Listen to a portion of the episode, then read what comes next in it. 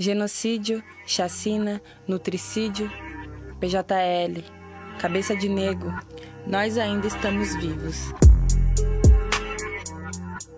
Sejam bem-vindos e bem-vindas à parte do mundo onde as discussões sobre consumo descem os degraus do privilégio e discutem esse tema de grande emergência com a burguesia. Meu nome é Gerson Pita e eu não tô sozinho nessa. Eu sou Bruna Rocha e estamos aqui para falar sobre saúde. Eu sou Henrique Secone e hoje a gente fala com duas pessoas do setor. Primeiramente, vamos chamar a Luísa Marina, que atua como nutricionista. Luísa, você pode se apresentar pra gente? Olá, muito obrigada pelo convite. Meu nome é Luísa Marina Moura, eu sou nutricionista, formada pela Universidade Federal do Rio de Janeiro, sou especialista em emagrecimento e nutrição vegetariana e vegana. Eu atendo é, de forma particular no meu consultório na Ilha do Governador e também atendo online. É, então, sou nutricionista clínica e também trabalho em uma escola da Zona Norte do Rio de Janeiro, sou responsável pela alimentação do ensino integral. Luísa, trabalhando nas escolas, qual a maior dúvida que as crianças apresentam?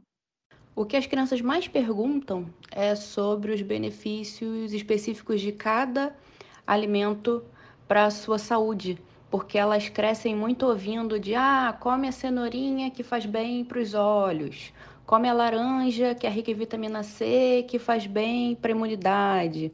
Então, todos os alimentos, elas costumam me perguntar, tia, esse alimento aqui faz bem para quê? E tal alimento, eu vou comer e vai fazer o que comigo? Você percebe diferença entre as dúvidas e receptividade entre crianças de diferentes rendas? Nossa, muita diferença. É, eu nunca trabalhei em colégio público, né? Já trabalhei em outras escolas também, todas particulares. Então, são crianças de um poder aquisitivo um pouco mais alto, né?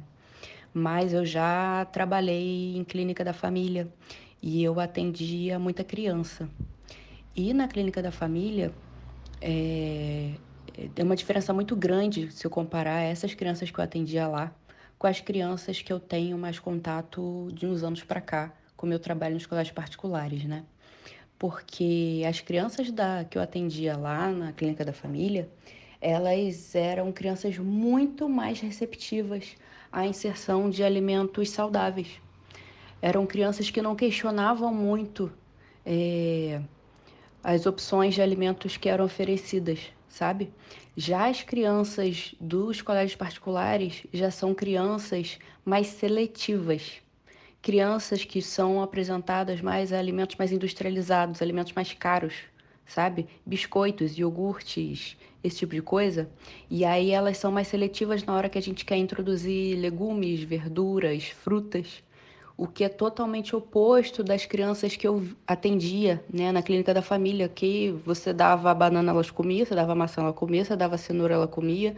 Elas não questionavam muito e não eram seletivas até porque elas não tinham tanta disponibilidade desses é, produtos alimentícios industrializados que são mais caros, né? Luísa, levando em conta os pacientes com rendas mais baixas, o que você tem a comentar sobre os hábitos alimentares deles? Com certeza, com certeza, acredito sim. Em relação às classes mais altas, eu consigo observar né, um consumo mais frequente de alimentos mais industrializados, né? É, mais ricos em sódio, açúcar, aditivos, né? Conservantes, corantes, etc. e tal, que faz com que as pessoas estejam ingerindo alimentos com valores nutritivos muito mais baixos, né? Até pensando na correria do dia a dia, né? Alimentos já é, mais fáceis de cocção, né? Semi-prontos, por exemplo é, em relação às classes mais baixas, vejo, é, já são classes que já consumiam menos alimentos industrializados e que continuam assim, mas que estão tendo menos acesso aos alimentos naturais.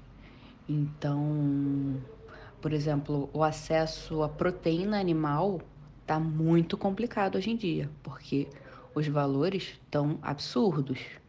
Então, eu vejo as classes mais baixas hum, focadas muito agora em consumir, por exemplo, como opção de proteína animal, salsicha, ovo, né? Ovo, ok, é uma proteína de, de, de alto valor, né? De qualidade. Mas salsicha não. Salsicha é um alimento absurdamente industrializado, é, cheio de química. Você acredita que estamos passando por um período de empobrecimento nutricional da população geral?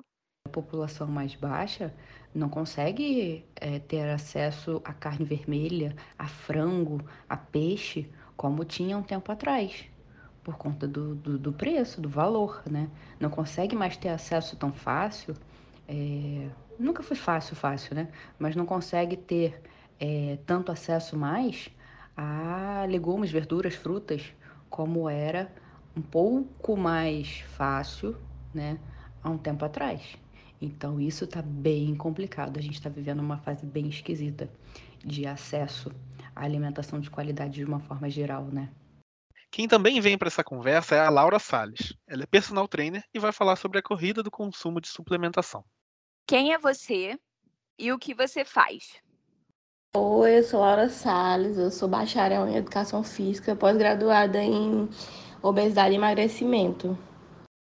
Você acredita que durante a pandemia as pessoas preferem se exercitar em casa e buscam a alimentação mais saudável?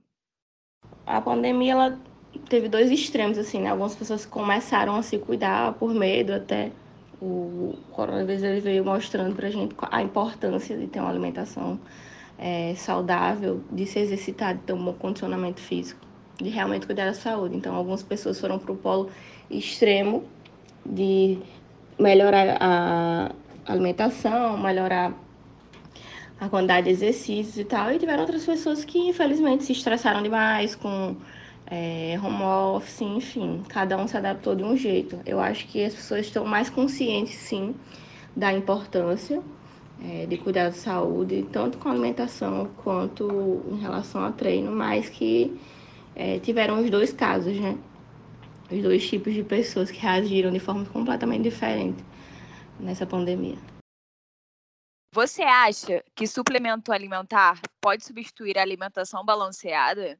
A alimentação é super válida se realmente estiver faltando alguma coisa na sua dieta que você não consiga é, bater do, dentro da alimentação, né, por N motivos. E aí a suplementação é uma forma de conseguir é, dar esses substratos para o seu organismo. Mas não é muito minha área, né? É mais a área da nutrição. Você acha que para se alimentar bem, tem que ser de alimentos caros ou populares ao público fitness? A famosa modinha. Em relação à alimentação, hoje em dia o que a gente sabe é, é que a alimentação mais ideal é a dieta do Mediterrâneo, em que a gente usa praticamente só comidas que vêm da terra. Então, assim, são coisas baratas, não necessariamente precisam ser orgânicas. E a gente consegue é, um bom valor nutricional, né? Não, não necessariamente precisa de suplementos alimentares, esses produtos fit, é, diet, etc. Isso aí é mais invenção da indústria alimentícia. Muito obrigado pela participação de todo mundo. Foi um prazer para a gente trazer esse assunto para discussão. Esse podcast é uma produção da disciplina de consumo popular, orientada pela professora Silvia Borges, da pós-graduação da Escola Superior de Propaganda e Marketing, ESPM. A gente falou sobre nutricídio, mas também pode chamar de fome.